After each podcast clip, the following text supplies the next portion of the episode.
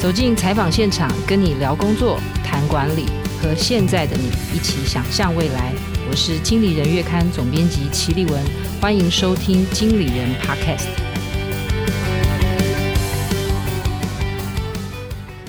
大家好，我是经理人月刊的总编辑齐立文，非常欢迎各位收听经理人的 Podcast 哦。呃，我们这个系列其实将来会由我来专访这个各行各业的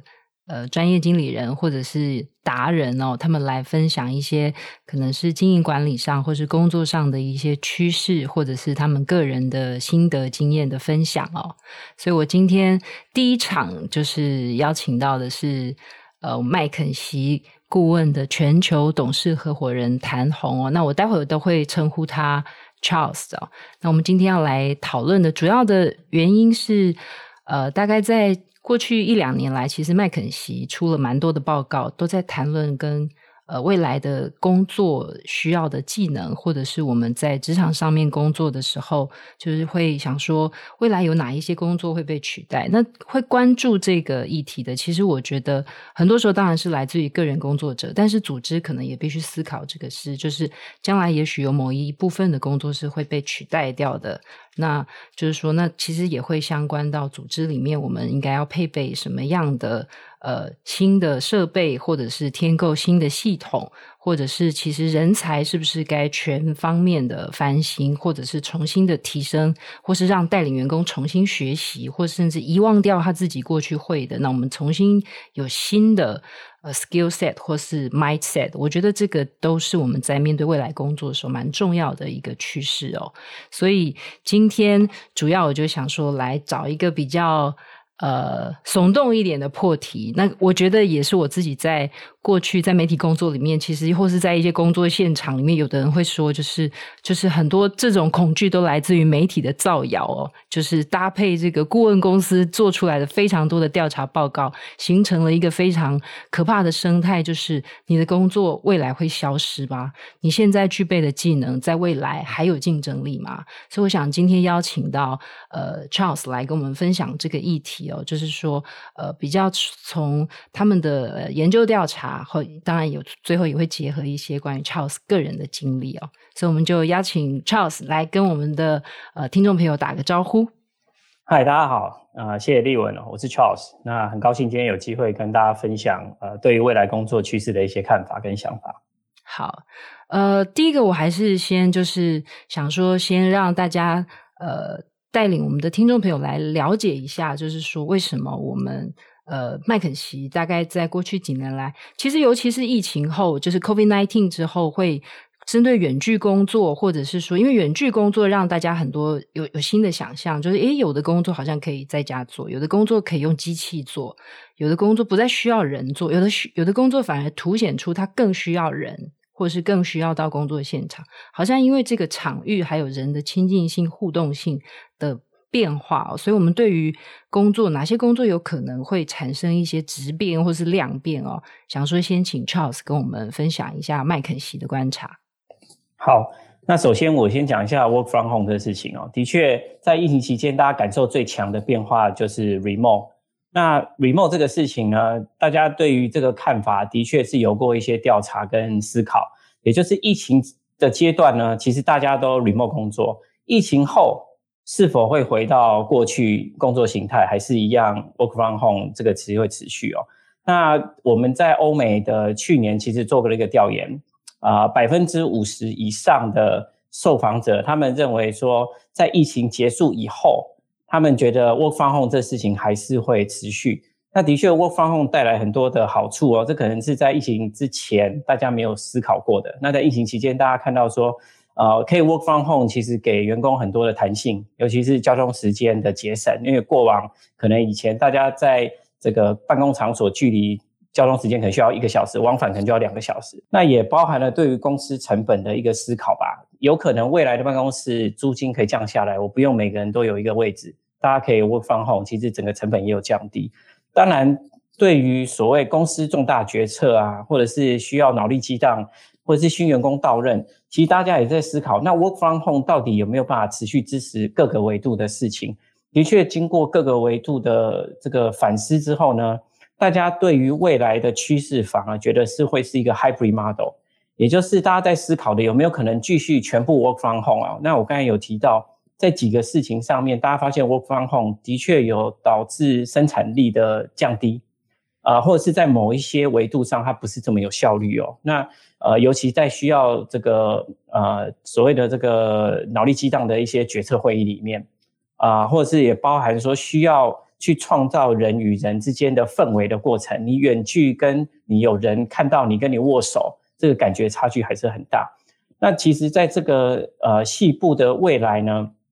大家的确也做了另外一个调研哈。大家一般平均来说会觉得，大概百分之二十到二十五的员工其实可以 work from home 大概三到五天。就一周有三到五天，其实可以 work from home，可是大概百分之二十到二十五的员工可以这样操作，也就是 hybrid model 或或许或是我们思考未来最有可能发生的一个场景。他所看到的是，你可能有部分员工是远距，然后加上一个很集中的 headquarter，或者是部分的员工是远距，加上很多不同相对中小型的 hubs，这个都是可以操作的方式。那我我们看到的是。这个样子的一个运作呢，对于管理者也提出很多不太一样或者新的一个挑战。因为，呃，对于现在的这个这个上位的人，管理者他怎么去创造员工的归属感，去创造一个员工可以共同打拼的一个凝聚力，这个挑战其实跟以往很不一样。更不要说我们刚才讲的，它其实是一个 hybrid model，也就是你有的员工可能是 onsite，有的员工其实是远距，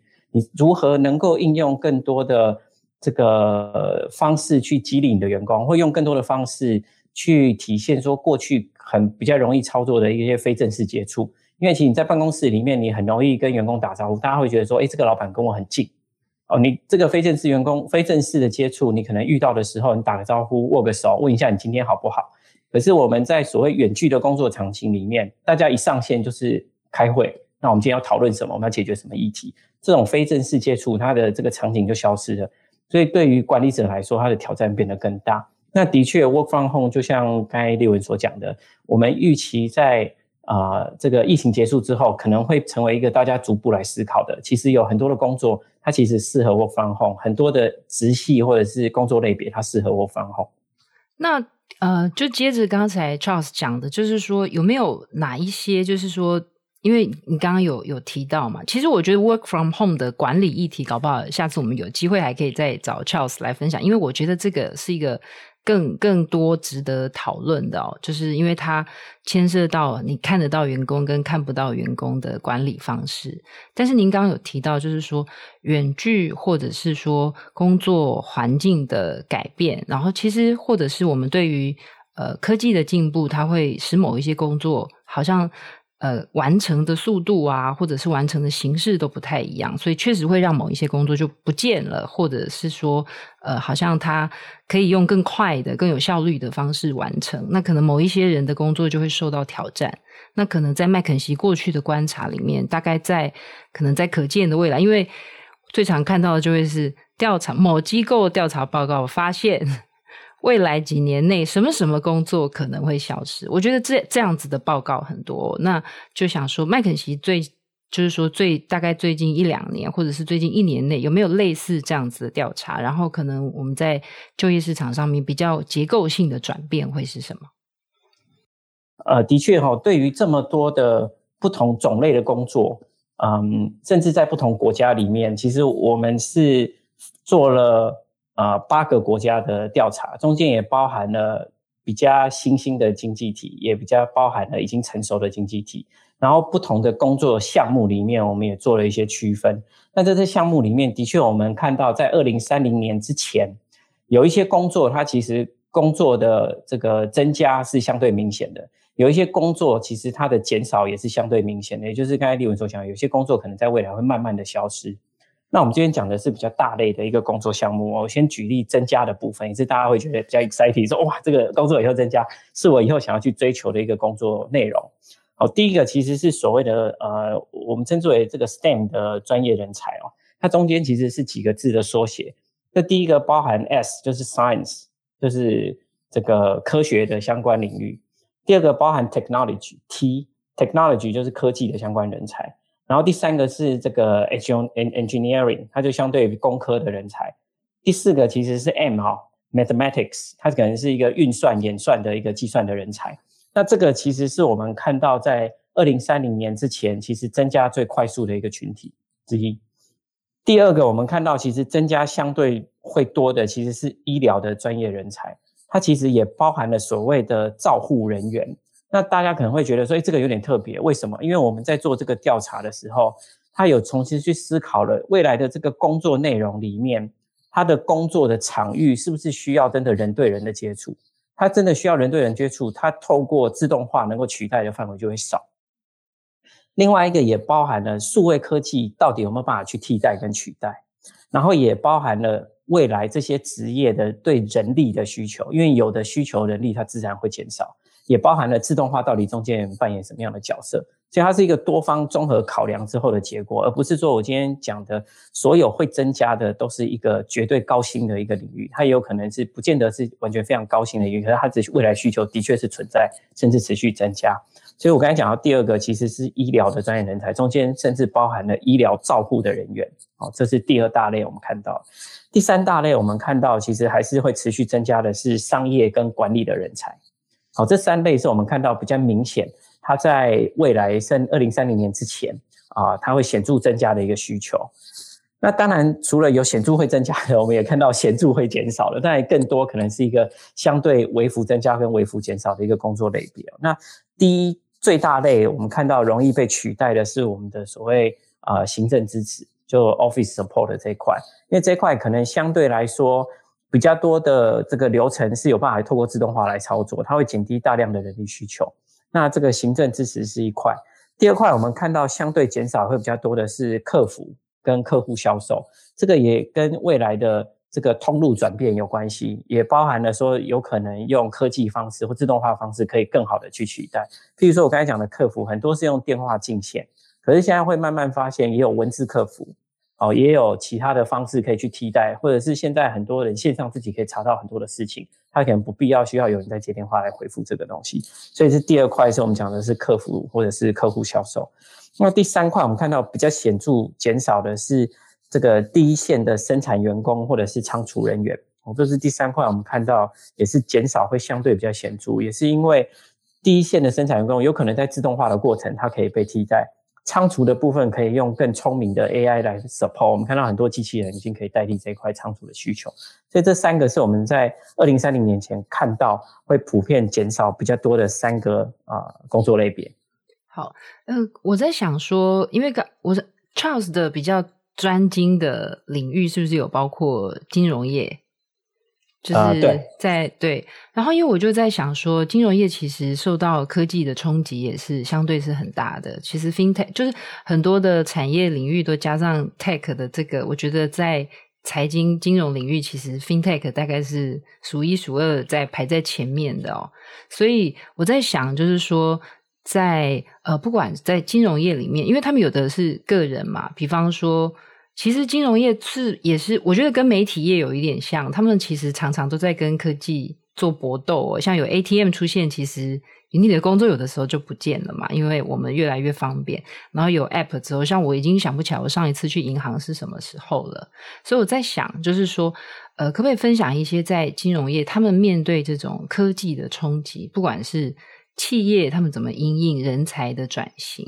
那可能有没有一些比较个人面的，就是说他们自己在觉得，诶，我的工作好像快要真的快要被机器取代，有没有类似这样子的，就是咨询的经验？这样是啊、的确哦，在不同的行业其实都遇到一样的挑战跟困难。那金融业的确也是啊，因为在国内金融业也是一个非常大的产业，然后其实在世界各地也都是一样。呃，嗯。任何一个金融机构，其实，在台湾其实都有常常都有万人以上的员工，或接近万人的员工。嗯，那的确，所有的人也都在思考说，在数位化的过程里面，整个金融服务到底会变成怎么样？那对于员工的冲击会如何？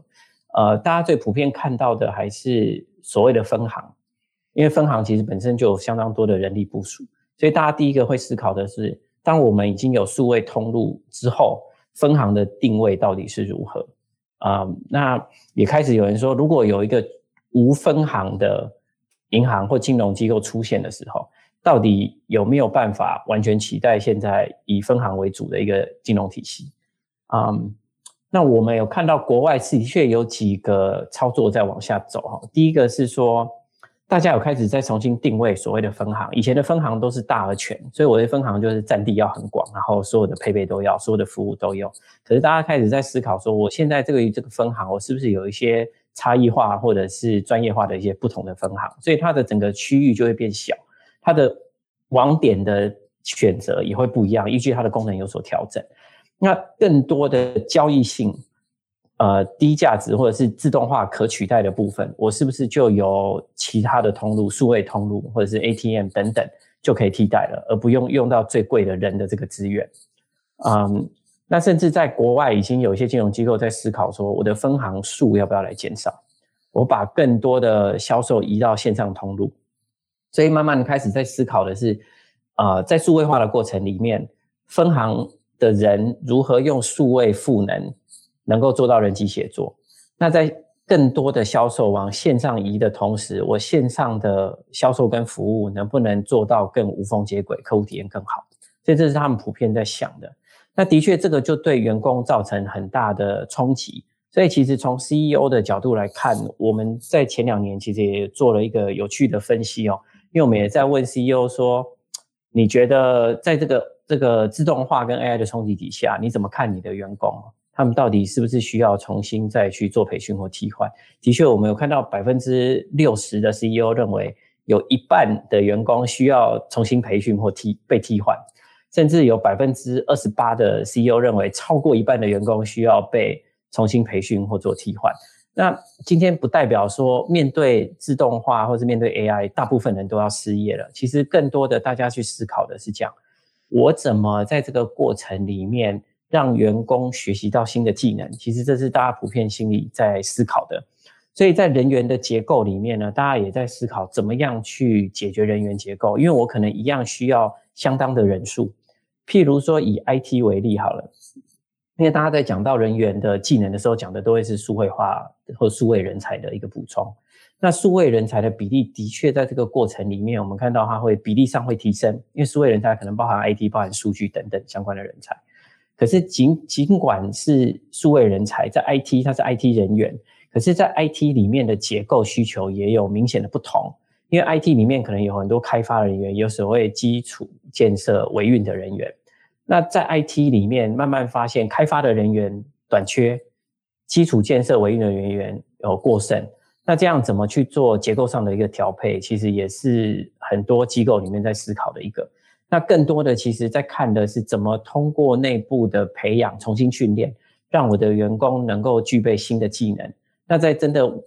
没有办法补充的时候，我再透过外部挖角，甚至慢慢现在也出现了所谓的外包或者是一个平台式的运作。我们今天更多依赖现在外面既有的资源，而不是所有都透过呃内化来处理。嗯，那像这种组织内的人员调整啊，或者是组织的。这个人员转换，其实现在都是所有机构非常在意的一个核心议题。确实啊，从领导层的角角度来看，或者从员工角度来看，都会在想说，我现在的技能是不是有一点不够用了，或者是不是需要再学习新的技能哦？那我刚刚也提到，就是麦肯锡也有做了一个报告，就是说，我觉得他那个标题用的蛮好的，就是你可以防防范或是防患于未然的那个，就是我可以。保护我自己，在未来我还有工作可以做。那就是说，呃，我我在想，这个技能是说它是比较通用型的嘛？像像刚才那个 Charles 在分享的时候，就尤其是讲到那个 STEM 的工作的时候，我就想说，天哪，我重新投胎都来不及了。对，我就是数学、工程什么，我又不是理工类的人才，然后好像我我会没有机会。但我在想说，就是那难道就去做照护工吗？因为至少，但好像也那个也需要一点体能哦，或者也需要更专业的训练等等，就是。好像我我在想有没有一些，当然你也有提到经营管理类的一些技能或者是人才还是被被需要的，所以就是说有没有一些是呃，我相信在听的听众朋友，他不管是哪一个领域的工作或不管他的年纪，他总是想总是我身上总还有一些是堪用的技能吧，至少不管不管在将来在哪一个行业里面，有没有就是做我们做过这样的调查，它是通行的，或者是说它是比较属于根基的，有一点像，其实 STEM 也是那种很基础的科学知识。那我在想说，在职场上有没有这种比较是基础型的？其实基本上你具备这样子的能力，再配上学习的意愿还有动机，然后你有机会在职场上面比较不容易被淘汰。啊、的确哦，我其实我们在过去两三年有针对十五个国家，大概一万八千人做了一个调查。那的确是想从中去找出哪一些技能，其实对于未来持续在这么变化快速的环境里面，可以呃不只是存活，甚至可以这个生存得非常好的一些工作技能。那的确在这些工作技能里面，它其实大部分都是一个共通性的，甚至更多是一个工作态度，它不是一个单纯的能力而已。那我们是把这整个所谓的这个技能态度，我们把它分成四大类啊。第一大类是所谓的这个认知能力，那它就包含了一个所谓的关键思考、问题解决、沟通等等，都是让我们在所谓的认知能力的一个范畴里面。这是第一块。第二块其实我们在看的是一个人际关系的一个处理能力，所以它就包含了一个团队合作、呃人与人的关系建立等等，都是所谓一个人际关系的一个处理能力。那第三块是一个自我领导的这个能力哦，中间都包含一些自我管理、目标达成，就是你对于成功的一个渴望感，这个其实都会放在所谓的自我领导的这个能力里面。那第四块才会到所谓到所谓的数位能力。那数位能力中间其实就是包含了数位的知识，或是你对于这个 program 或是 coding，或是对 IT 系统的一些理解等等，其实都是所谓的数位能力。所以这四大块。四大类是我们所看到的，呃，第一个大四大类的范畴啊。而在这四大类的范畴里面，其实我们还在往下做了拆解，好，就所谓的十三小类跟五十六个关键的要素。而且它整个拆解下来，其实是有一个稍微复杂一点的体系。可是，所以如果我有可能要学五十六个技能，我才有可能在未来比较不会失业。这是麦肯锡给我的建议吗？哦，的确，这个我稍微摘其中的几项哦，很快的跟大家做一点交流哦。嗯，的确，中间有部分的技能是我们 highlight 出来觉得特别重要的。那它特别重要，其实有几个有趣的维度哦。那它第一个其实是他有发现一个有趣的事情是说，嗯，比较高的教育水准，就是你教育程度高的人呢，平均来说是比较容易在这个过程里面。呃，存活的比较好的，所以还在学校的朋友，或者是这个这个即将进入职场，多读点书，对，多读点书绝对是好处的。不会说哇，完蛋了，二零三零年我要被淘汰了，不如躺平，什么都不要做，我最轻松。哦，最近躺平活动非常红，我也蛮想，虽然我不是很年轻，但是我蛮想躺平的。所以，其实在这个继续提升我们的这个教育知识水平上，对于未来的存活，的确是有很大的帮助也。是第一个想跟大家分享的点。第二个，其实我们想要看到的，在二零三零年前，其实我们怎么看待这些能力，跟它所以可以帮助到哪些事情？其实我们从三个维度在看啊。就第一个，它其实可以提高你在应对这个新变化的时候，你的就业率高低，就你找不找得到工作。第二块，其实在看的是。你有没有办法找到是高收入的工作？好，你怎么样才能够有高收入？第三个是，你有没有办法做到你很高的工作满意度？就是你也有工作，然后你的工作满意度也觉得很高，你很有成就感。嗯，其实他们应对这三个维度很有趣的是，需要的能力都略有不同。可是我把这三个先简单的做了一个总结哈，我就不单个单个讲。的确有几个工作技能或态度，我觉得是中间非常重要的。我觉得也是大家在思考未来长期的过程中，在你的这个工作职涯相对容易成功的。就第一个，其实是一个所谓的归纳总结的一个能力。它其实提的是你对于大量的资讯进来，你有办法有效的去归纳，并且从中间产出一个呃好的。啊，我们称之为 insight，然后并且根据这个 insight 能够去做出改变，这个是我们讲的第一个所谓这个 synthesis 这个总结归纳的一个能力。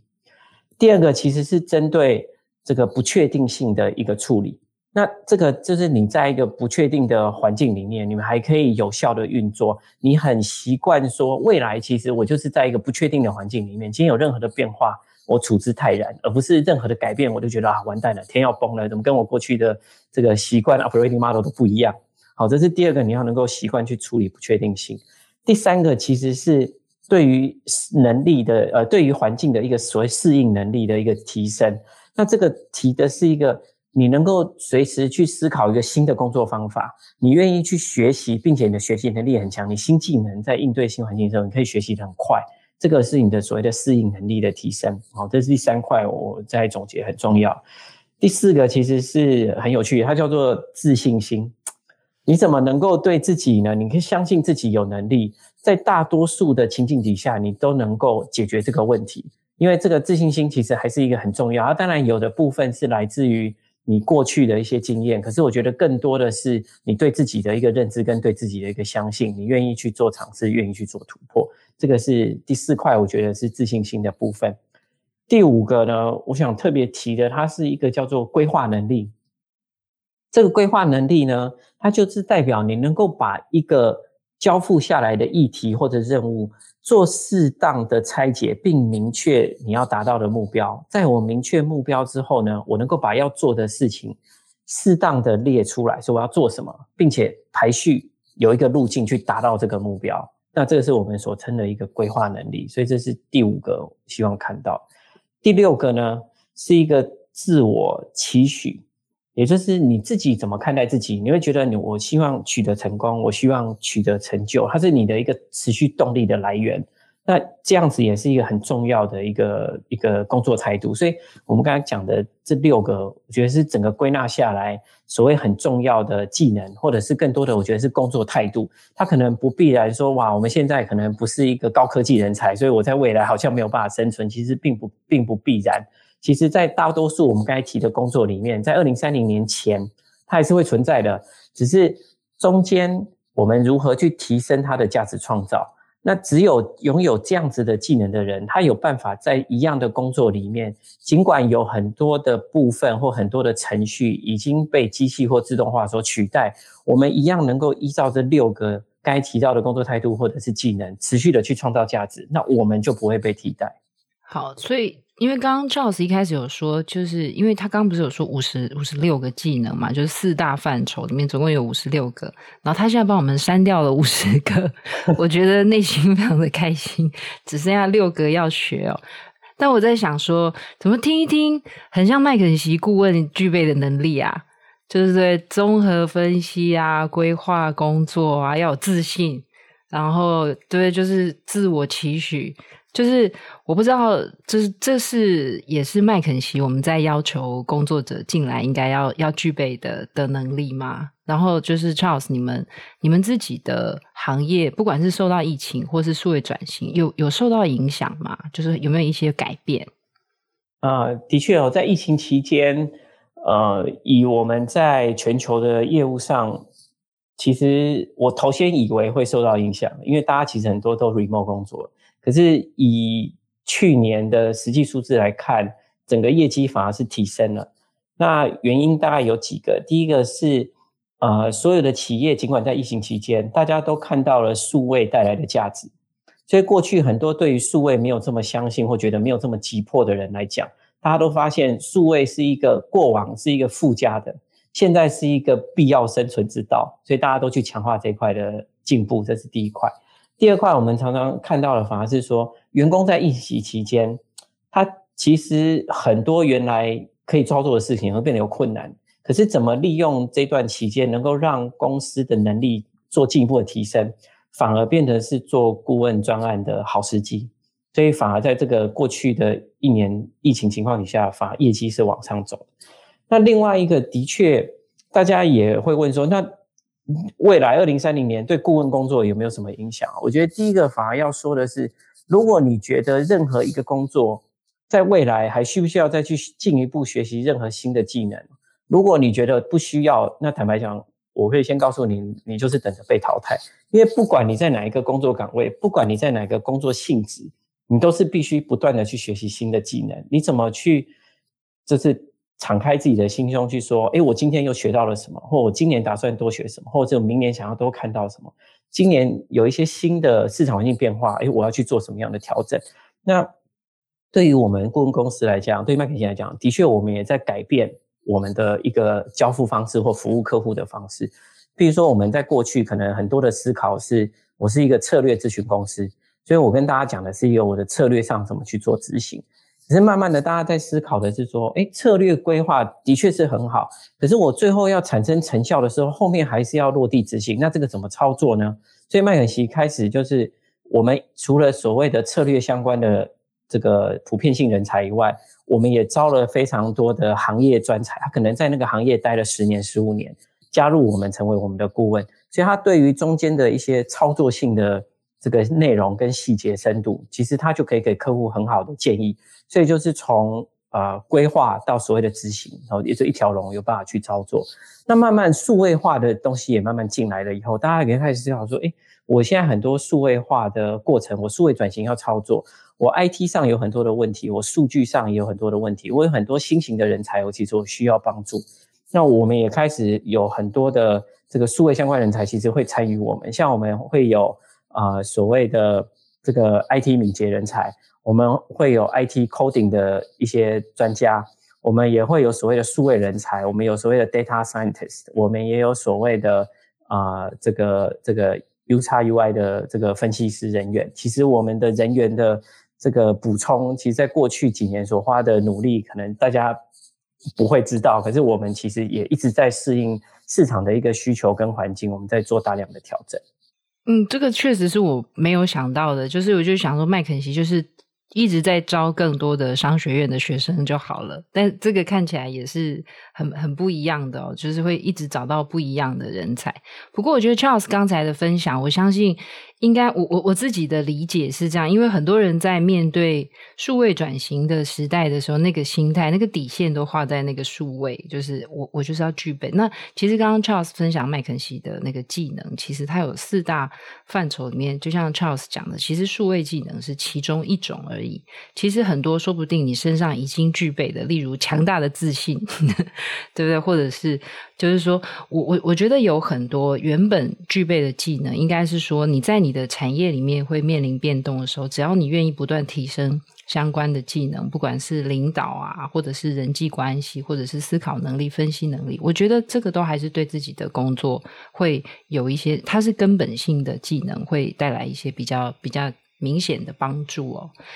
接下来就是最后比较想问，比较是 Charles 个人的问题，就是说，因为其实在，在诶你在顾问业做多久啊？啊，十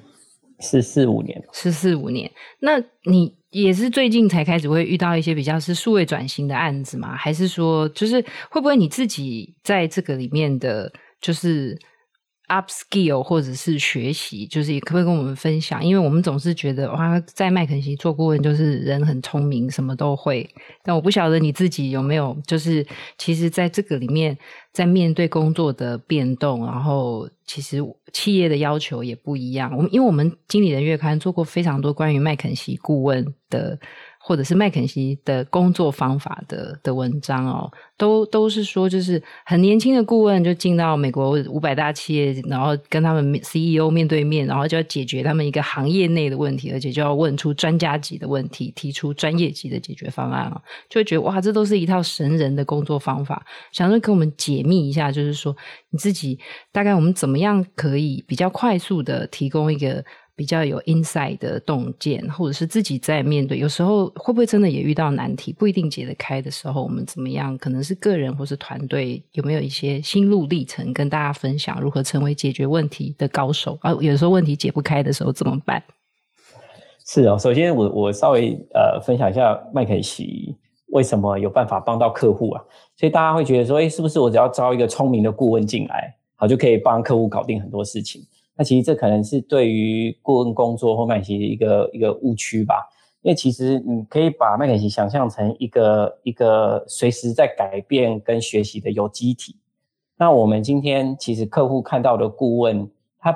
有大部分在对于业务内容有非常的深入的理解，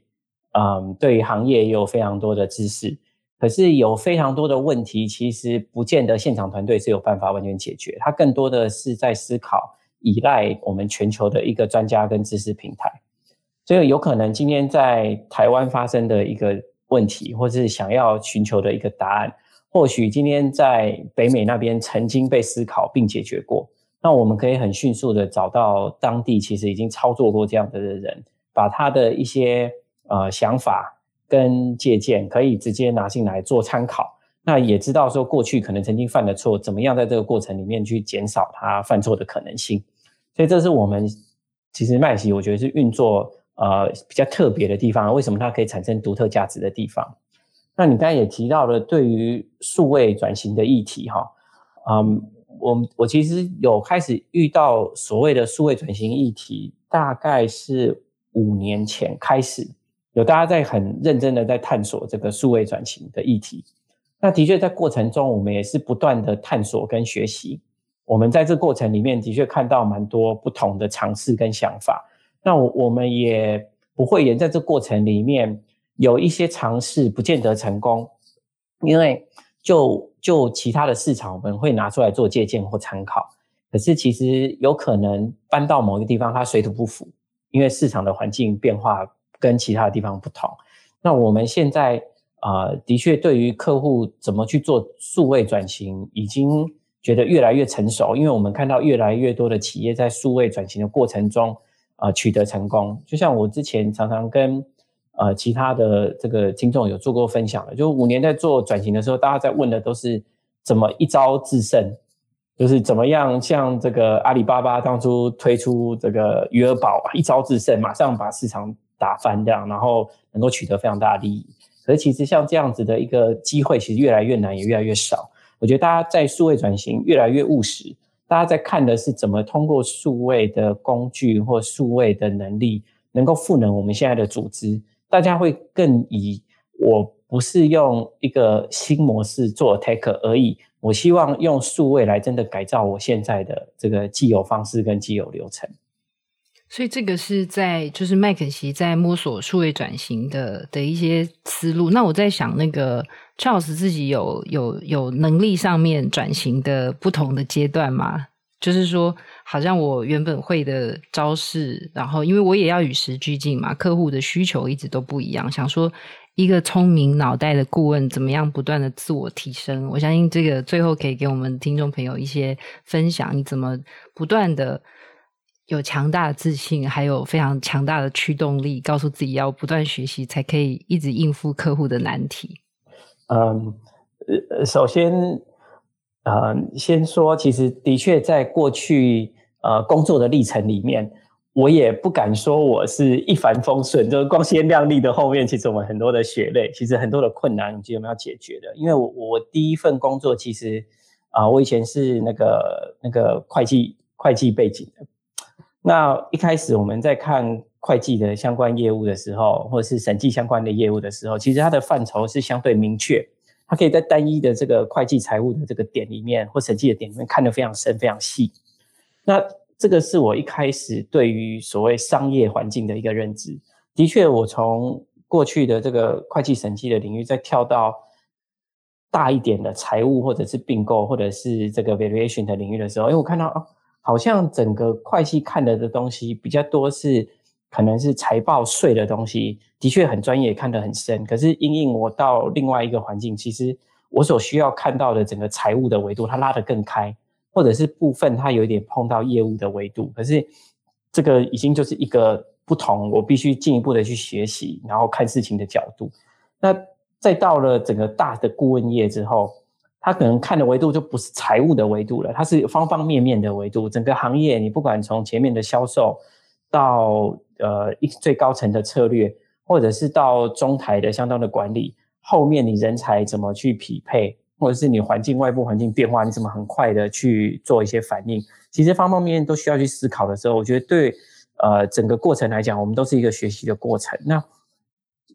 不可避免的，一定会有一些挫折。可是我觉得更重要，大家鼓励大家是在这个挫折里面。你怎么去适当的去接受这个不确定性？就我刚才提到那六个能力，你怎么去接受那个不确定性？然后你提高你的适应能力，你怎么去做改变跟学习？我觉得这个法是大家在这个过程里面如何更正向的去探索这个可能性，而不是很负面说哇一直改变，那我要一直学，怎么学得完？对，可是你从这个角度看，你会很难去正向去看待这个事情，你就更跟不上这个改变的一个速度。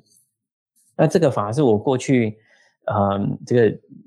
几十年下来，我觉得是一个处世之道。但也不是说光鲜亮丽的背后就没有辛苦的地方。那我觉得是也是通过这样的一个过程来说，我们可以看到后来一个稍微比较甜美一点的果实。嗯，其实我觉得刚刚 Charles 其实他自己讲的，在麦肯锡那五十六个能力里面，其实有六个，我觉得他归纳可能是麦肯锡的报告也觉得这很重要，但我觉得有很多也是他个人的心得，确实这个也是重要的能力。然后我觉得他今天讲的，因为我我今天那个。